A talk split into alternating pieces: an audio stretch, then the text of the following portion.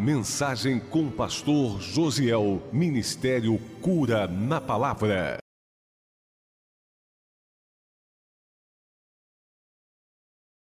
Eu gostaria que você abrisse sua Bíblia no livro de Apocalipse, capítulo 13.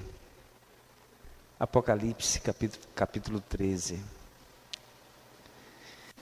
Hoje eu creio que você, talvez teologicamente incorreto, né? A gente vai usar umas figuras, os tipos, mas para efeito de ilustração. E em algum momento da mensagem, talvez pessoas que a gente via como herói, a gente vai vê-lo como a própria figura do inimigo, mas é para efeito de ilustração, tá? Mas Deus vai falar no nosso coração. Eu quero chamar essa mensagem luz nas trevas. Amém? Luz nas trevas, tá? Eu creio que o mundo, o mundo, ele está em trevas. Ele vive nas trevas. Mas as trevas é só enquanto há ausência de luz. Porque por menor que seja a luz, ela se destaca no meio das trevas. Né? Então a luz brilha no meio das trevas mesmo. E eu até acredito que nós estamos aqui nesse mundo para ser a luz desse mundo, para brilhar nessa treva. E a minha ideia aqui nessa noite, eu creio que a ideia do Espírito Santo, é que a gente possa sair daqui mais convicto de quem é o nosso Senhor, do que Ele fez por nós. Amém? Para isso, a gente vai conversando aqui. Apocalipse 13, verso 16, diz assim: ó. Também obrigou todos, pequenos e grandes, ricos e pobres, livres e escravos, a receberem certa marca na mão direita ou na testa para que ninguém pudesse comprar nem vender, a não ser quem tivesse a marca, que é o nome da besta ou o número do seu nome. Quem aqui já ouviu falar do, da marca da besta em algum momento? Acho que todo mundo, né? Até quem não é cristão, principalmente quem é cristão. É um assunto que assusta, não é? Fala a verdade. Coloca medo, né?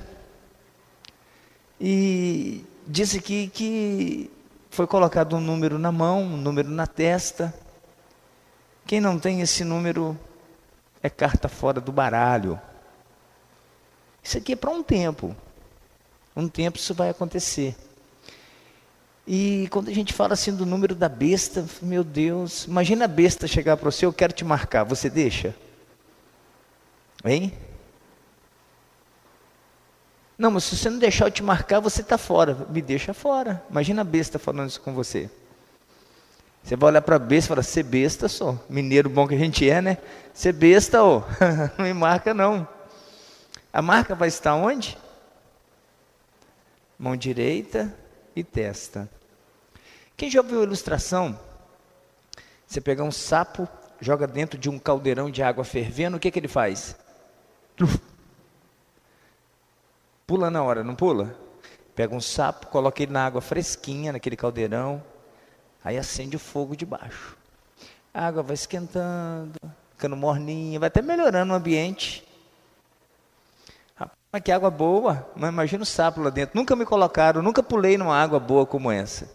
Daqui a pouco está borbulhando, bluc, bluc, bluc, o sapo morre, cozido sem perceber que, que eu quero dizer? Que a marca da besta, ela não vem como marca da besta. Não, a besta não vai chegar querendo te marcar. Essas marcas, elas, eu compreendo que surgirão como algo essencial, que a gente vai querer. Quer ver? Quem foi no mercado aí na última semana? Levanta a mão. Quando chegou lá, o que, que você fez? Para receber o quê? O que, que você fez? Você deu a testa. Por que, que você fez isso? Alguém te obrigou? A gente tomou consciência de que é essencial. Não quero dizer com isso que você não deve permitir que meça a sua febre e nem coloque o álcool nas mãos para entrar no mercado. Mas eu quero dizer, olha só como é que a gente vai sendo inserido a um hábito que daqui a pouco a gente está dentro dele, daqui a pouco a gente está clamando pela marca da besta. Porque a marca da besta ela vai surgir no meio do caos.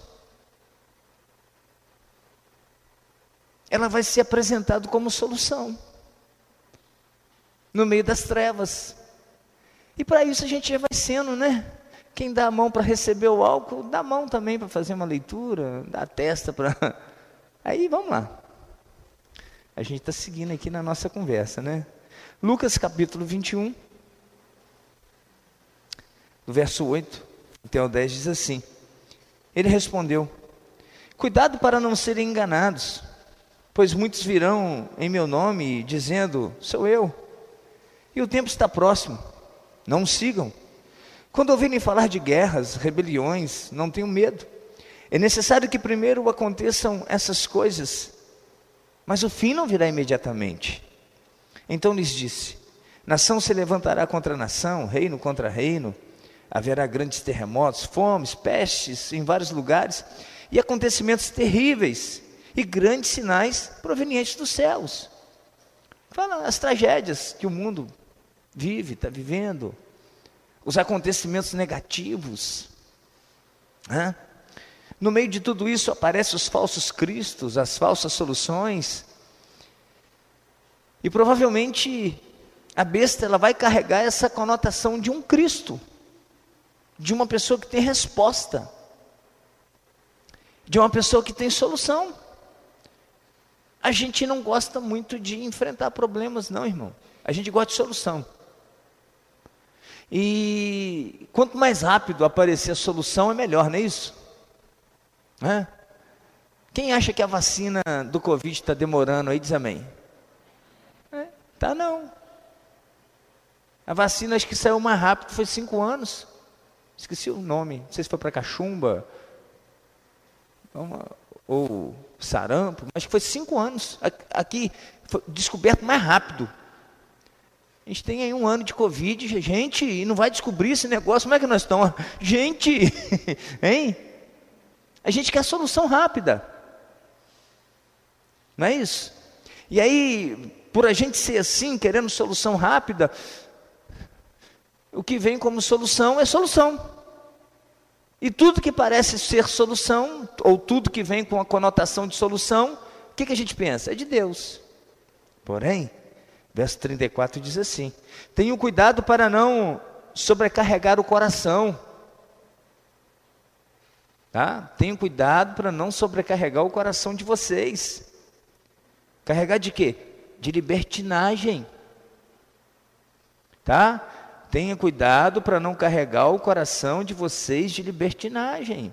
Libertinagem é o mesmo que inconsequente, é o mesmo que imprudente ser imprudente, bebedeira, ansiedade da vida, e aquele dia venha sobre vós inesperadamente, porque ele virá sobre todos os que vivem na face da terra. Estejam sempre atentos e orem para que vocês possam escapar de tudo o que está para acontecer e estar em pé diante do Filho do Homem. Essa palavra libertinagem, ela ser inconsequente, ser imprudente. E talvez a maior imprudência que a gente possa cometer é a gente, em algum momento, pensar ou acreditar que a nossa salvação está aqui na terra.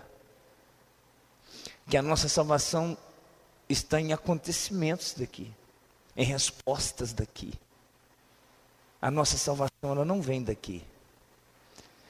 Tudo que acontece aqui é um paliativo, não é salvação.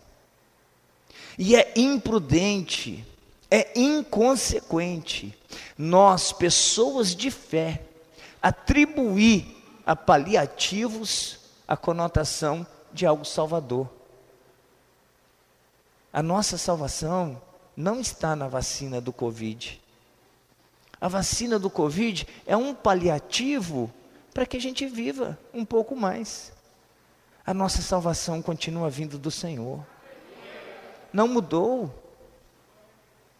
Mas o cenário, sabe, vai criando umas situações, e aí a gente começa a pensar que as respostas daqui é a própria salvação. Isso é libertinagem.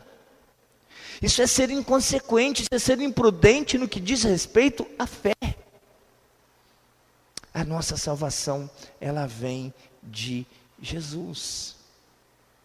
Amém?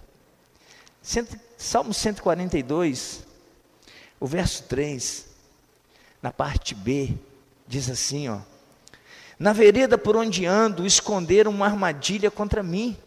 Salmo de Davi. Ele diz que na vereda por onde ele andava havia um laço, uma armadilha. Sabe o que é vereda? Vereda é atalho. Vereda é caminho alternativo. Vereda é aquilo que a gente usa para apressar o resultado das coisas. Aí ele diz: Nesse lugar me armaram um laço, tem um laço escondido. Eu fico pensando: onde que esse laço está escondido? Se Davi está andando, a minha cabeça já vai lá para aquela época, aquele cenário, né? Em meio a alguns, algumas árvores, assim, talvez ele passando por alguma campina, matos altos, né? É, algumas árvores e no meio das folhas ali um laço preparado, né, igual arma-se armadilha para apanhar animais. Ou então andando pelo deserto, né, na areia, aquela, aquele círculo de corda assim com um laço coberto de areia, quando ele colocou o pé, ele foi puxado, né? A minha cabeça viaja, viaja comigo aí, por favor. Não é. O laço não está do lado de fora, o laço está do lado de dentro. O laço é a libertinagem, irmãos. O laço é a imprudência. O laço é a inconsequência. Todas as vezes que a gente adere à libertinagem, aí está o laço. É a imprudência. É a imprudência. No caminho em que eu andava, na vereda em que eu andava, no atalho, eu quis encurtar o caminho e aí tinha uma armadilha. É, é imprudência. E aí eu faço uma pergunta: quem é prudente 24 horas para sempre? Não é 24 horas por dia, não. Ampliei a visão aí. Quem é prudente 24 horas para sempre? Fica de pé, por favor. Só não sentou que não tinha lugar. Ninguém é prudente 24 horas para sempre. Em algum momento a gente é imprudente, imprudente em coisas grandes, imprudente em coisas pequenas, em coisas muito relevantes e em coisas não tão relevantes, mas que deixa consequência. Quem está entendendo diz amém. Então, aquele momento lá da marca na mão, da marca na testa, se depender de nós, irmãos, a gente está marcado.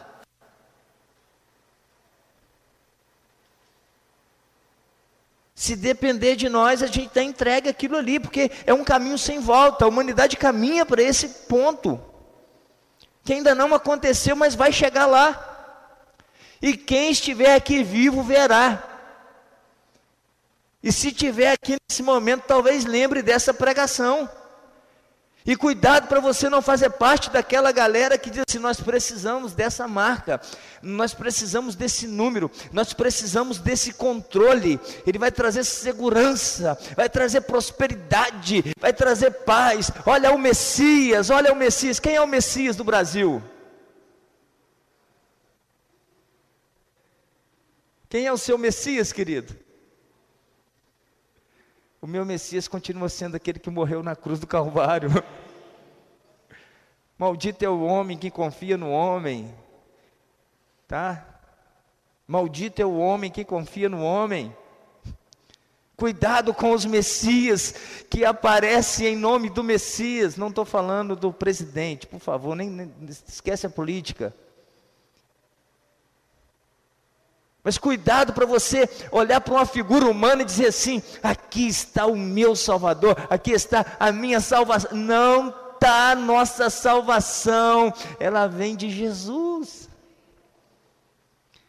E aí o que eu digo, a imprudência nossa vai nos levar naquele lugar onde a gente vai clamar, eu quero esse controle, eu quero esse cuidado, eu quero, porque isso vai facilitar a minha vida, e a gente quer vida fácil, olha o que eu já disse aqui, a gente acha que está demorando a vacina do Covid.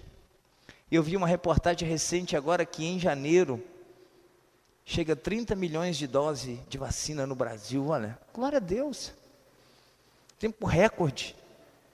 Ao mesmo tempo, isso é um sinal, é um avanço da tecnologia, que significa que Jesus está próximo. Amém? O plug agradece. E a gente não é prudente 24 horas para sempre. Segundo Samuel, capítulo 11. Eu vou contar aqui a história para vocês. Eu ouvi uma pregação essa semana em cima desse assunto mas eu não vou pregar o que eu ouvi, mas de certa forma eu posso dizer que me inspirou. Vi uma mensagem do pastor Juscelio, lá do Mevan. Ele fala a respeito daquilo que tem que morrer em nós. E sempre que a gente lê 2 Samuel 11, a nossa cabeça ela fica muito voltada para Davi, né? Davi, Davi, Davi, Davi. Né? A gente sabe que Davi é um homem segundo o coração de Deus. E uma coisa que o Juscelio fala nessa mensagem, a gente gosta de Davi, a gente é fã de Davi, né? Não é isso? A gente é fã de Davi, a gente torce para dar certo para Davi, impressionante. Mas existem alguns personagens secundários na história bíblica que às vezes a gente identifica muito mais com eles do que os personagens principais. Mas a gente sempre olha para o principal e quer ter um pouco do principal, quer ser parecido com o principal. Mas se a gente analisar o curso da nossa vida, a gente está muito mais parecido com o personagem secundário do que com os personagens principais. A história aqui é muito conhecida. A primavera, no tempo em que os reis deveriam sair à guerra, o que que Davi fez? Ficou lá no seu palácio. Né? E à tarde acordou, espreguiçou. Quando ele saiu para dar uma volta na sacada do seu quarto, do seu palácio, e ele dá uma olhada lá embaixo, ele viu uma mulher se banhando no quintal da sua casa. O que, que ela estava fazendo? tomando banho. Se ela estava tomando banho, precisa estar escrito que ela estava nua? Quem toma banho de roupa aqui? Ela estava nua. E diz que ela é bela, que ela, que ela era bonita. Davi chega da sacada ali e diz assim: Quem é ela? Procurou saber, é Batseba, é mulher de Urias. Davi não sabia quem era ela, mas vocês acham que ela sabia de quem era aquela casa? Quem mora naquela casa? Quem é que chega naquela sacada? Hein? Será que ela sabia? Então ela está ali tomando banho nu, mas será que não passou pela cabeça dela? Em algum momento o rei vai chegar daquela sacada? O que, que, vocês acham, irmãos? O que, que ela estava fazendo tomando banho nu ali? Libertinagem, imprudência inconsequência. E aí chega Davi. Davi era para estar na sacada? Não, onde que Davi tinha que estar? Na guerra. O que que eles foram? Libertinos, devassos. Ele olhou, se sentiu atraído, mas ela estava fazendo o que ali? Eu fiquei pensando. Então, olha o comportamento dela. Às vezes, irmãos, a gente é libertino, imprudente, inconsequente. A libertinagem está aqui dentro. Talvez ela pensou: meu marido está na guerra, não sei se ele volta, se não volta, mas ter um caso com o rei pode ser promissor. Vai que ele me vê, eu sou bonita. Todo mundo que é bonito tem consciência da sua beleza. Todo mundo tem consciência da sua capacidade de sedução. E ela está ali tomando um banho, e qualquer mente pensante vai entender que uma mulher está tomando banho nua no, no, no, seu quintal, sabendo que tem uma sacada que enxerga, o que, que ela está querendo? Ser vista. Por que, que uma mulher está querendo ser vista nua se banhando? Né? É imprudência, inconsequência. Aqueles sentimentos que sabe que brota da nossa carne, a lascívia. E quem sabe, né, um, um caso com o rei eh, não vai produzir algum resultado positivo. E aí aconteceu o que vocês sabem que aconteceu. Ele manda chamar, eles têm uma relação, daí a pouco Batseba manda falar: estou grávida. A gravidez é o que? O resultado do pecado. Toda relação com o pecado vai produzir alguma coisa. A relação com o pecado ela gera uma gravidez. Amém? Mas porque acabou de conceber não significa que ainda nasceu. E a gravidez do pecado necessariamente ela não dura nove meses, ela pode durar um ano, ela pode durar dois anos, ela pode durar dez anos, mas uma hora nasce. Pegou? Então não seja libertino. Fuja da libertinagem, fuja da inconsequência, da imprudência, porque em algum momento, em algum momento nasce. E aí, quando Davi fica sabendo, irmãos, eu entendo que Romanos 6,23, ainda que ah, ah, não havia sido escrito, mas ele sabia, o salário do pecado é a morte. Romanos 6, 23a. O salário do pecado é a morte. Vocês sabem qual era a pena capital para quem cometesse adultério naquela época? Quem sabe? A pena capital para adultério: morte por apedrejamento. Talvez Davi não morresse, mas Batseba morreria. E eu não quero pensar muito em Davi, quero pensar em Batseba. Em nós como a figura de Batseba. Eu quero olhar para Davi, sabendo que ele é um homem segundo o coração de Deus, mas pensando nele como o rei daquela terra, como o senhor daquela terra, como alguém que tinha algo para oferecer de material para aquela mulher. E às vezes a gente olha para esse mundo e a gente tem um, um deslumbre com o mundo, e a gente pensa: o mundo pode me oferecer alguma coisa, e aí a gente cai na libertinagem. O laço está aqui, ó. a gente não mede consequência, a gente é imprudente. Deixa eu ver o que o mundo pode me dar. Irmãos, uma relação com o mundo, uma relação com o pecado, vai ter uma gestação que em algum momento vai nascer, e o salário do pecado é a morte. Davi sabia, estou morto. Ainda que Davi não morresse, para a mulher pegaria, lembra de João 8? A mulher apanhada em adultério, levada diante de Jesus. Cadê o homem da história que estava adulterando com ela? Talvez para Davi não pegasse nada, mas para a mulher pegaria. E aí a gente, irmãos, tem que entender que o pecado não pega nada para o mundo, porque o mundo jaz do maligno, amém? O mundo jaz do maligno, o mundo está dominado pelo príncipe das trevas, então pecado ou não pecado para o mundo é a mesma coisa. O pecado vai ter problema para quem é do Senhor. O pecado tem problema para a noiva de Cristo. O pecado tem problema para aquele que tem um comprometimento com o cordeiro. Batisseba era casada, era mulher de Urias. Ela não podia ter tomado banho nua. E ainda que tomou, se o rei o chamou, ela não podia ter tido relação com ele. Tinha falado, rei, eu sou casada, rei. Eu tenho um compromisso, eu tenho uma aliança. Eu pequei de ter tomado banho nua, sabe? Eu fui libertina, devassa, mas não, não vou finalmente.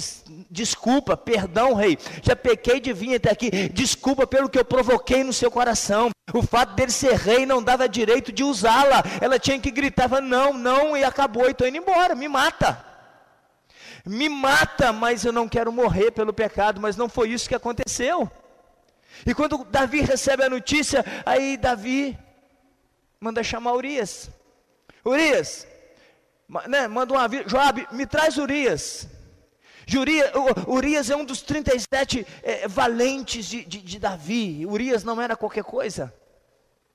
Urias era o marido dela, e, e, quando Urias chega, tudo que Davi quer é que Urias passe uma noite com Batseba, tenha uma relação com ela, e depois a barriga dela cresceu, o filho é de Urias. Aí chamou ele, conversou, como é que está a guerra, como é que está a batalha, tranquilo, estão vencendo, tal, tal, tal, passa a noite aí, Urias. Davi pensando, ele vai para casa. No dia seguinte chega a notícia, não, ele dormiu na porta ali do palácio, não foi para casa. O que, que Davi fez? Chamou ele de novo, deu uma festa, embriagou, ele encheu ele de vinho. E no outro dia, não, não dormiu não. Eu vi é, é, essa relação aí, né? Desculpa, não quero desconstruir Davi aí do seu coração. Eu sou apaixonado por Davi também. Ele é o homem segundo o coração de Deus. Mas eu vi muita figura daquilo que Satanás veio, fez com Jesus no deserto. Tudo isso te darei se prostrado me adorares. O que, que Jesus falou? Uh -uh. Somente ao Senhor teu Deus prestarás culto, somente a Ele servirás, somente a Ele adorarás. Urias tinha um caráter muito parecido com o de Cristo. Como poderia eu dormir na minha casa com minha esposa, se o meu comandante Joabe está no campo da batalha, se a arca do Senhor está em tenda lá no deserto? Não, não e não. Aí, aquele caráter que sustentou Jesus diante da tentação, é o mesmo caráter que sustentou Urias diante da tentação que Davi provocou.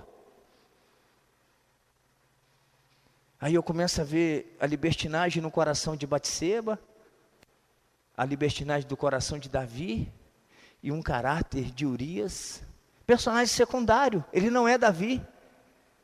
E eu te digo, a nossa identificação, às vezes, na história do curso da nossa vida, é muito mais parecido com a de Batseba do que de Davi ou de Urias, tá? É a gente que é a noiva, somos nós a esposa. Somos nós que de vez em quando somos seduzidos por esse mundo, ficamos deslumbrados, e aí a gente pensa que em algum momento o mundo pode oferecer alguma coisa para nós e a gente se entrega. Se entrega. E aí, quando Davi viu que não tinha jeito, falou: só tem um jeito.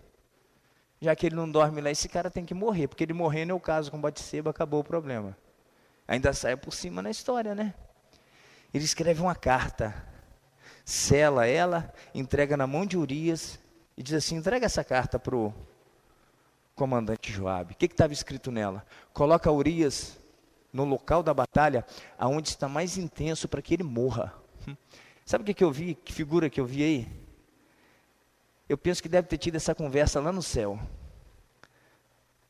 O pai com Jesus, o rei com Jesus. Jesus, eu estou te entregando aqui uma carta, uma missão. Amém? Qual é a missão? A noiva pecou. A noiva está em pecado lá na terra. E ela vai morrer. Mas se, se você for e morrer no lugar dela, ela não morre. Pegou? Pegou? Você sabe por que, que Batseba sobreviveu? Sabe por quê? É porque Urias morreu. Se Urias não tivesse morrido, Batseba teria morrido. E ele pega aquela carta e fiel à missão, entrega na mão de Joabe. E Joabe e Urias cumpre. Se Urias não morre, Batseba morreria. Se Urias não morre, Davi correria o risco de morrer. Irmãos, se alguém não tivesse morrido por nós e chegasse aqui a marcação do número da besta, a gente ia estar tá lá, aqui, ó, eu estou na fila. Porque o que a gente quer é saída, olha Davi querendo achar saída, olha Batseba querendo procurar saída, mas a saída não estava aqui. Eu quero que você considere isso no seu coração. E Batseba está lá grávida. Aparentemente, irmãos, está tudo resolvido. Mas se você for para o capítulo 12 de 2 Samuel, diz que o menino nasceu. Davi está lá governando. Batseba nem fala mais o nome dela direito na história, vai aparecer depois lá em Salomão. Mas diz que quando o profeta Natão visita e confronta ele pelo pecado e ele se arrepende, o Natã diz assim: Olha, você não vai morrer, mas a espada se voltará contra a sua casa. Imediatamente o filho do pecado adoeceu. O filho do pecado adoeceu. O resultado do pecado adoeceu. O salário do pecado é o que, irmãos? É morte. E diz que Davi jejuou, Davi não comeu, Davi deitava no chão. Eu fiquei imaginando, se Davi está desse jeito, como que Batseba está? É a mãe. A Bíblia não dá um relato, mas a gente tem que ser inteligente. Se Davi está daquele jeito, como que Batseba não estava? Batseba estava ali sofrendo, Batseba estava amargurada, estava angustiada, a criança doente, de que ali foi uma visitação. Irmãos, salário, o, o, o, pecado gera fruto, e o pior é que de repente a gente aprende a amar esse fruto, e chega um determinado momento que morre, ou eu tenho que abrir mão. A semelhança disso é o que acontece com Abraão. Quando Sara chega para ele e diz assim: Toma aqui H, tem um filho com ela. Ele teve. Mas quando Ismael nasceu, o filho de H começa a zombar de Ismael. Aí chega Sara e diz assim: abre mão. Quando Isaac nasceu, perdão. O que, que Ismael era de Sara? Nada. O que, que ele era de Abraão? Filho. Para Sara, Ismael ir embora era um problema ir embora. E para Abraão? Filho. Aí o Senhor vai ao visita, deixa ele embora, porque é de Deus esse negócio. Irmãos, a gente se apega ao fruto do nosso pecado como um filho, mas se eu não consigo abrir mão, Deus vai ter que matar. Deus não vai matar filho de ninguém, é só uma ilustração para você entender. E aí, morreu. O menino morreu. Eu fico imaginando o sofrimento de Batseba.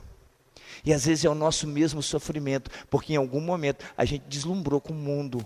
Em algum momento a gente pensou que o mundo iria nos abençoar. Em algum momento a gente pensou que seria feliz com a sugestão do mundo. E de repente a gente depara com a consequência do nosso pecado, que é a morte.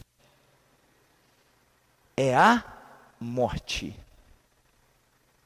O salário do pecado continua sendo a morte.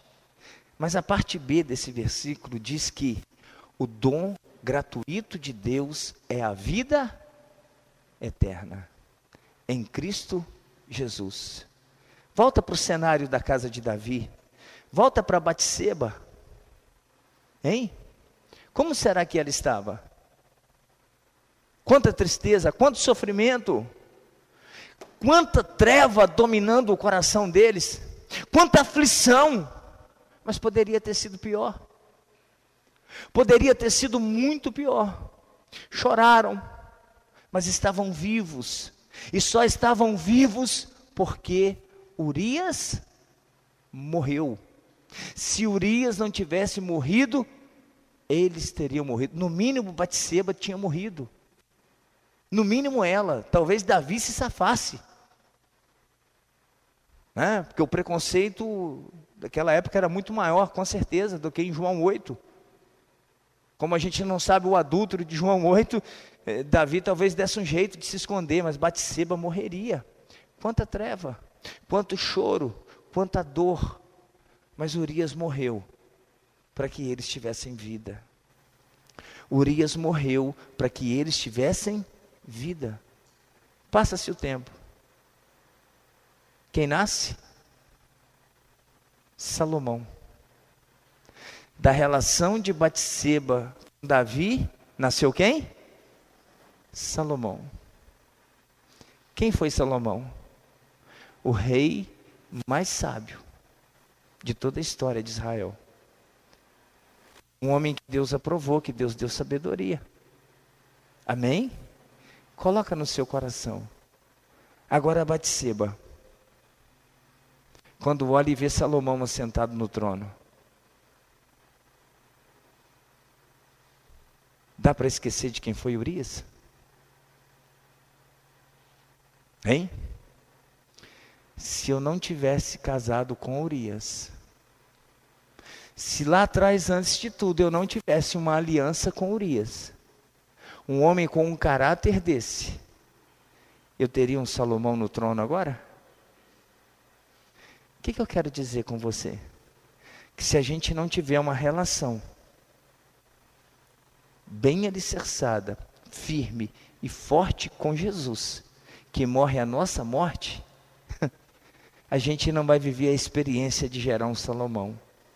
Mas quando a gente gera um Salomão, que é o resultado da bênção, o resultado da vitória, só é possível porque lá atrás Urias morreu, porque lá atrás Jesus morreu por nós. Então, num ambiente de muita treva, uma luz brilhou. Sabe o que significa Urias? Alguém sabe o que significa o nome Urias? Então vou te falar. Pode ser mera coincidência. Mas é aí que me deu mais vontade de pregar isso que eu estou pregando aqui. O Senhor é a minha luz. Urias significa o Senhor é a minha luz. João 8,12, o que, que Jesus falou? Eu sou a luz do mundo. Aquele que me segue, não andarás em trevas. Então, antes de tudo, antes do pecado, antes da fraqueza, antes da libertinagem, antes da deficiência do nosso caráter, antes, sabe, que a gente cometa os tropeços, irmãos, vamos ter uma aliança com Jesus, porque Ele morre a nossa morte, para trazer luz em meio às nossas trevas.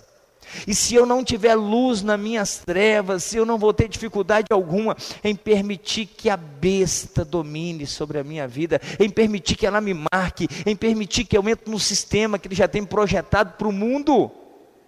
Havia uma treva muito densa agora na vida de Batseba, mas por quê? Ela tinha uma aliança com Urias lá atrás. Ela gerou Salomão. Ela viveu o milagre eu não sei qual é o estágio da sua vida hoje. Eu não sei. Talvez você está vivendo uma quebra de aliança. Talvez você está vivendo um momento de pecado. Está vivendo um momento de escuridão. Mas se você tem uma aliança com Jesus, assim como Batseba tinha uma aliança com Urias, ele é a luz. Ele vai entrar no meio das suas trevas e vai mudar essa situação. É Ele quem vai permitir você viver o milagre. Não tem nada a ver com a gente. É tudo com Ele, irmãos. É tudo para Ele. É tudo por Ele. Na verdade, a gente é fraco. A gente não é diferente de Batseba. Mas Batseba ensina uma coisa. Lá atrás, antes de cair com Davi, ela soube escolher a quem pertencer. Você já escolheu a quem você pertence? A ministração da irmã Regiane aqui no louvor? Quem é o rei da sua vida? Quem é o Senhor da sua vida? Se for Jesus, a luz vai brilhar aí. Assim como a luz brilhou para Batseba, não por causa dela, os erros dela era pena capital. Mas Urias morreu, não tinha quem denunciar aquilo, né? Urias poderia denunciar, adúltera, adúltera e vai ser apedrejada. Mas ele prefere morrer. Jesus não morreu para você ser denunciado. Jesus morreu para pagar sua conta, a conta do seu pecado. Urias morreu para que o pecado de Batseba morresse com ela, com ele. E ela continuou. Que injustiça, né? É injusto mesmo. Mas é por causa dessa injustiça que nós somos justificados. E aí, quando eu descubro isso, eu só tenho que glorificar mais o meu Senhor, adorá-lo cada vez mais, reconhecê-lo cada vez mais o que Ele é, porque não tem outro igual, não existe outro Senhor, não existe outro Deus como o nosso Deus, não existe outro, não existe um Deus que morre a nossa morte para vivermos a vida dele. Esse é o seu Deus, esse é o seu Senhor, é o que morre por você é o que paga a sua conta, é o que apaga o seu pecado. Amém? Agora, isso não dá o direito de sair por aí pecando a revelia, tá? Não é isso que eu quero dizer. Mas o que eu quero dizer é que se você tem uma aliança com Jesus, por mais densa que seja a treva, a qualquer momento ele vai brilhar aí na sua vida. A qualquer momento você começa a viver milagre. Não por você, mas por ele. Fica de pé. Quem é o Senhor da sua vida? Quem é o seu dono? Hum? De todos os erros que Batseba comete, ela tem um acerto que marca para a vida. Ela escolheu bem com quem casar. Escolha bem quem será o seu Deus. Porque o laço não está do lado de fora, o laço está do lado de dentro. De vez em quando a gente vê alguém caído no laço, não seja soberbo, orgulhoso de julgar quem caiu no laço, mas vamos estar bem atentos e inteligentes. Tem laço aqui dentro de mim também. Tem armadilhas aqui dentro. E se o meu Senhor não morrer por mim, eu não me safo, eu não escapo. Feche seus olhos um pouquinho. Quem é Jesus para você? Hã? Quem é Jesus? Jesus é a luz que vai brilhar no meio das trevas. Jesus é luz nas trevas. E não é nas trevas exteriores, é nas trevas interiores. É a treva do lado de dentro, é a culpa. Irmãos, nada pior do que carregar culpa. Nada pior do que carregar culpa. Aleluias, aleluias. Pensa comigo, enquanto Urias não morre, como estava a cabeça de Batseba. que será de mim? A gestação está em andamento, daqui a pouco eu não tenho como esconder.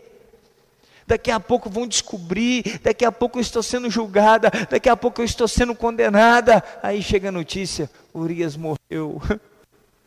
Urias morreu. Oh, deixa eu te falar, deixa eu te dar uma notícia: Jesus morreu por você. Jesus morreu para que a sua culpa não te condenasse. Jesus morreu a nossa morte. Ele levou sobre ele a nossa condenação.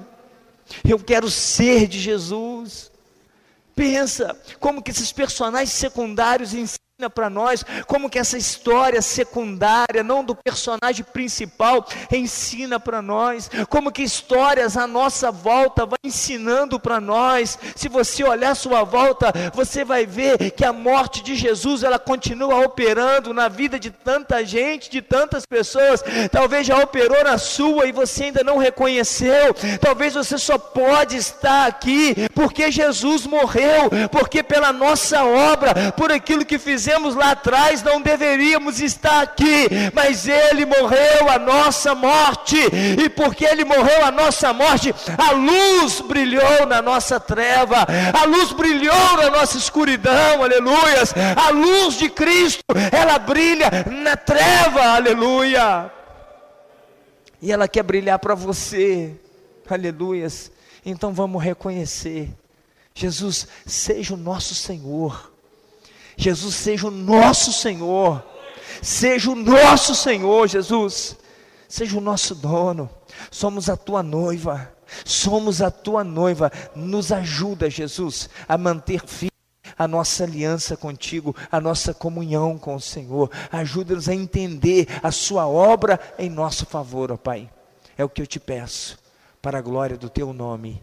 Amém e amém, Jesus.